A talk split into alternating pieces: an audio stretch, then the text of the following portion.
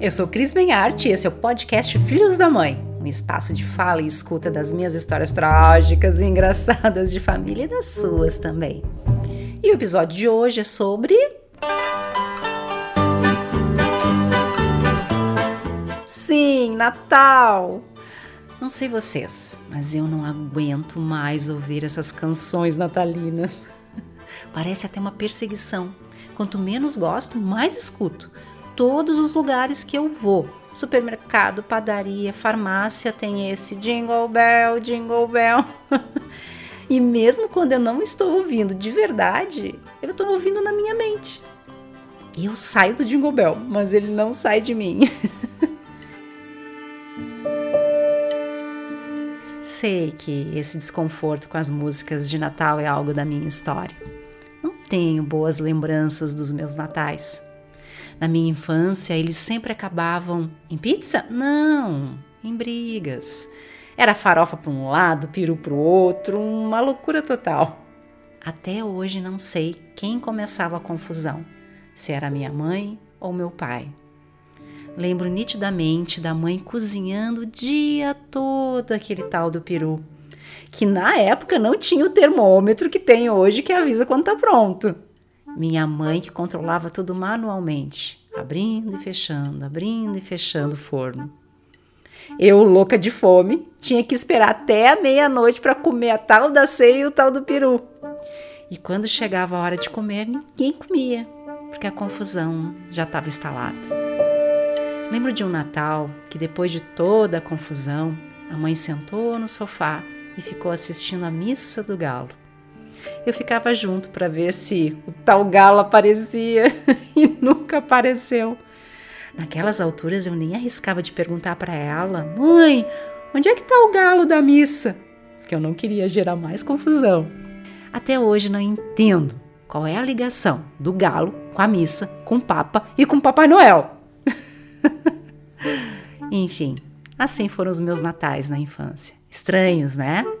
Tudo certo. Passou, passou. Agora, o que eu amava no Natal, e é isso que eu quero contar para vocês, era assistir os comerciais na TV.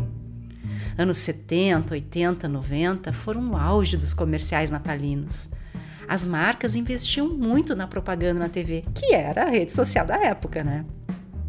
Ali, naqueles minutos que assisti os comerciais, eu senti o clima de Natal e uma paz tomava conta de mim.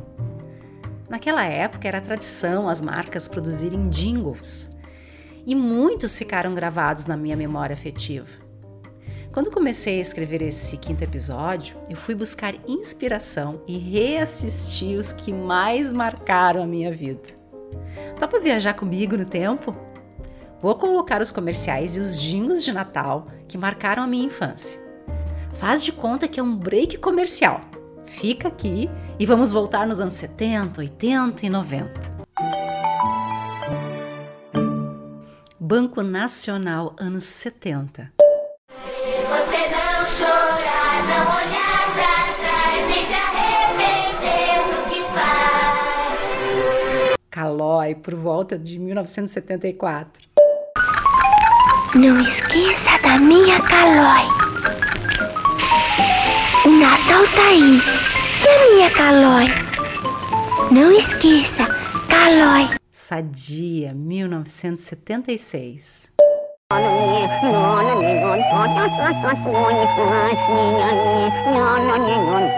Presunto tender sadia é recomendado pelo próprio Papai Noel. A joalheria maçom, anos 70. Natal é na maçom, presentes da maçom.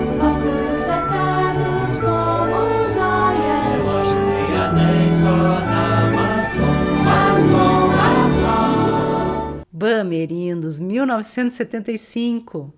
O menino chega e por amor vai renascer. Traz nas mãos uma esperança e sorri, pois é Natal. Não podia faltar Brinquedos Estrela, década de 80.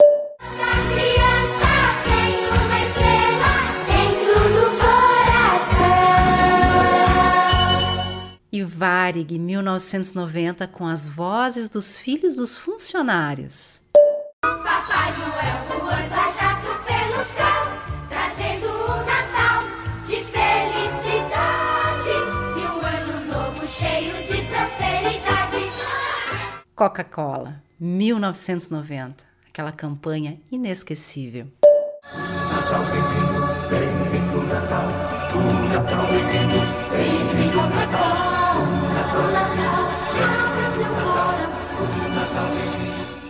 Nossa, revisitei todos os meus natais. Agora eu entendo porque que eu escolhi a faculdade de Publicidade e Propaganda. Os comerciais fizeram parte da minha infância. Me ajudaram a passar pelo Natal com alegria, amor. Em cada letra das músicas eu observei uma mensagem positiva que ficou guardada para sempre dentro de mim. Interessante, né? Lá no início do episódio comecei falando da irritação com as canções natalinas. E agora estou aqui bem alegre com as canções natalinas. Essa geminiana vai de um extremo ao outro em segundos. Cada pessoa, família vai ter as suas memórias de Natal. Boas, ruins, tudo faz parte, tudo conta de nós. Somos a nossa história com todas as nossas dores, saudades, dificuldades, alegrias, abraços, risadas, felicidades. Tudo nos trouxe até aqui e nos levará para o que ainda virá. Hoje, algumas coisas mudaram. Não vejo mais tantos comerciais como antigamente, não assisto a missa do galo, as brigas acabaram e o peru com a farofa não são mais arremessados pela casa.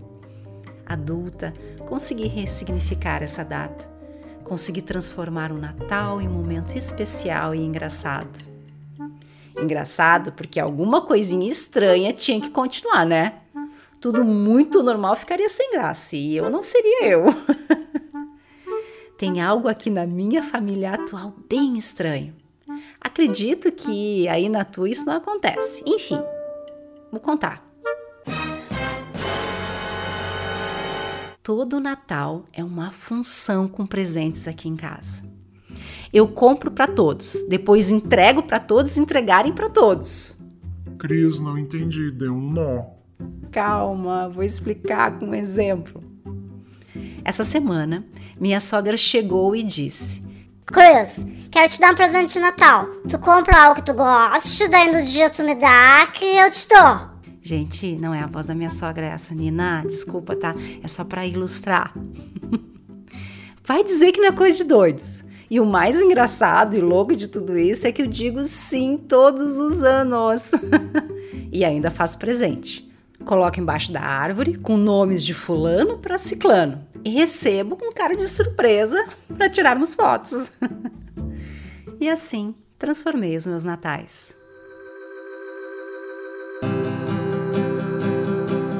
Agradeço a cada Natal que passei com os meus pais. Foi como tinha que ser, como conseguiram fazer. Me deram o que tinham para dar naquele momento e foi o suficiente. Imaginem se lá atrás tudo tivesse sido perfeito. Hoje eu não estaria aqui contando essa história, dando boas risadas e com o coração cheio de lembranças e saudades encerra esse episódio com uma frase de uma música tradicional de Natal. Então é Natal e o que você fez?